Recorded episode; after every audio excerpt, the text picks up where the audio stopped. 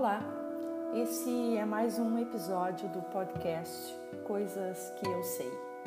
Eu sou Ana Cláudia Lucas, professora de Direito Penal da Faculdade de Direito da Universidade Federal de Pelotas e hoje vou lhes falar a respeito da relação de causalidade.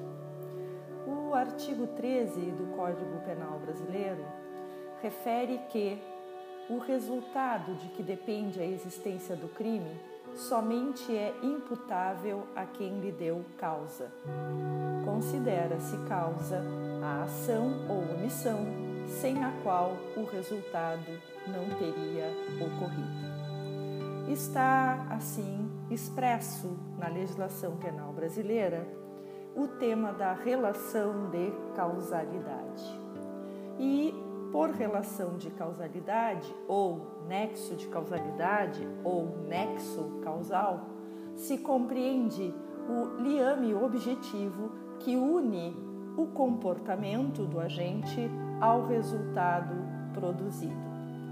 Pode-se perceber que o artigo 13, quando diz que considera-se causa a ação ou a omissão sem a qual o resultado não teria ocorrido, adota a chamada teoria da equivalência das causas.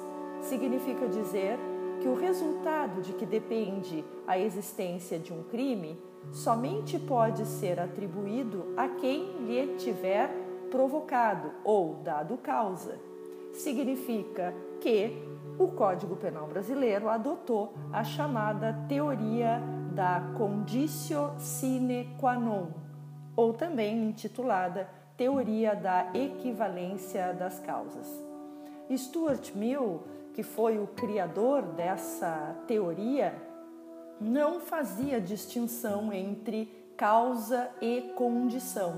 Significa dizer que todo fator todo o fator, seja ou não um comportamento ou uma atividade humanas, que de qualquer modo contribui para o resultado, é considerado causa dele.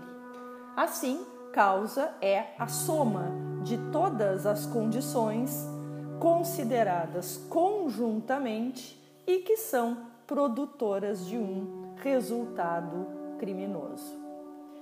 Para identificar nesta linha de desdobramento causal ou neste liame objetivo que vincula o comportamento ao resultado, quais são efetivamente aqueles comportamentos ou aquelas atividades ou fatores que são concausantes do resultado, é possível utilizar-se o que nós chamamos de processo de eliminação hipotética de Tirren.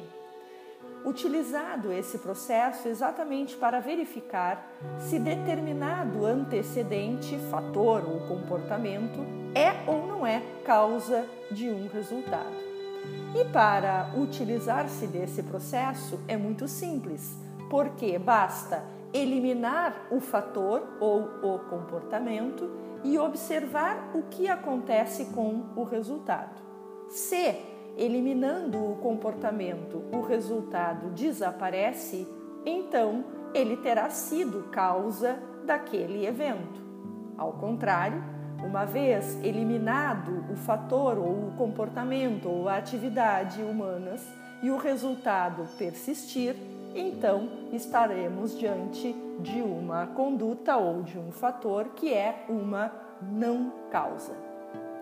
Esta relação de causalidade esta teoria da equivalência das causas ou teoria da conditio sine qua non, que foi adotada pela legislação penal brasileira, não está livre de críticas.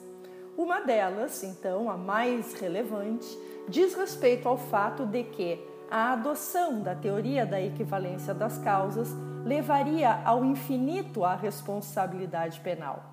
Por exemplo, a conduta do fabricante do parafuso de uma arma utilizada pelo autor de um homicídio seria também causa da morte da vítima, porque se aquele sujeito que manufaturou, que fabricou o parafuso da arma não tivesse feito este comportamento, a arma não existiria e assim o autor do disparo não teria matado a vítima. De modo que, na simples observação da liga ou do liame objetivo que une os fatores e as condutas ao resultado, nós teríamos que o comportamento do fabricante da arma é sim um comportamento causante do resultado morte da vítima. E assim nós poderíamos dar inúmeros exemplos. Vamos a outro. Imaginem o sujeito que vende determinado produto do tipo benefício e este produto, este veneno, acaba sendo utilizado por alguém para produzir lesão corporal ou morte numa ou em relação a uma outra pessoa.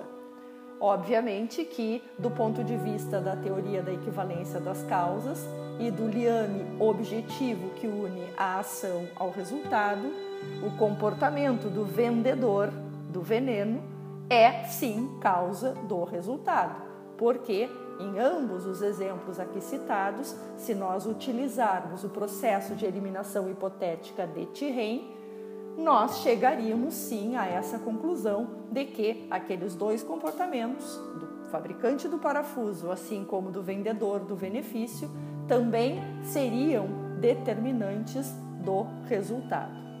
Assim, essa teoria da equivalência das causas levaria a responsabilidade ao infinito. Eu costumo dizer que, nesta perspectiva, na perspectiva da teoria da equivalência das causas, Deus seria, sob certo aspecto, também né, coautor, né, corresponsável por todos os comportamentos criminosos do mundo dentro de uma cadeia, como disse, que leva ao infinito a responsabilidade criminal. Porque se Deus não tivesse criado o homem, o homem não produziria parafusos, e se não produzisse parafusos, não haveria armas, e não havendo armas, não haveria disparos de arma de fogo, portanto, não poderia haver homicídio praticado nessas condições.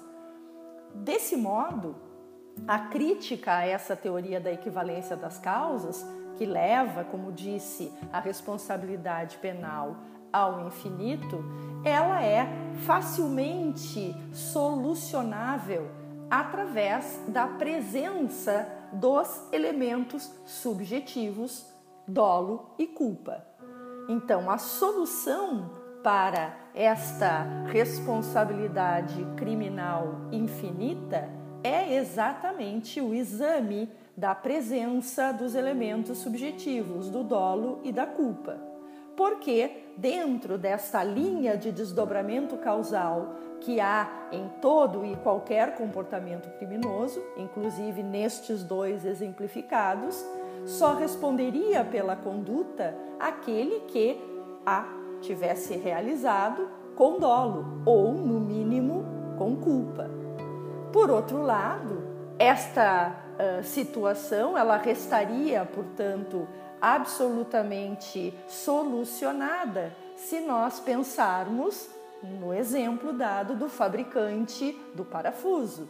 Ora, o fabricante do parafuso ele não poderá responder pela morte produzida pelo sujeito que disparou a arma que continha o parafuso produzido, pela simples razão de que o fabricante daquele parafuso não o fez nem com a intenção determinada, dolo direto, tampouco com dolo eventual e muito menos com culpa quando produziu aquele parafuso, ou seja, não poderia se estender a responsabilidade penal ao fabricante do parafuso porque ao realizar aquele comportamento, ele estava totalmente desprovido de qualquer um dos elementos subjetivos do comportamento humano. Então, esta seria uma primeira solução à crítica a respeito da teoria da equivalência das causas. a verificação da presença do dolo e da culpa. Mas não é só. Há também outra é, questão que acaba solucionando a problemática, que é exatamente a que diz respeito ao estudo das concausas, concausas absolutamente independentes e relativamente independentes. Sobre esse tema, nós gravaremos então um próximo episódio. Até mais!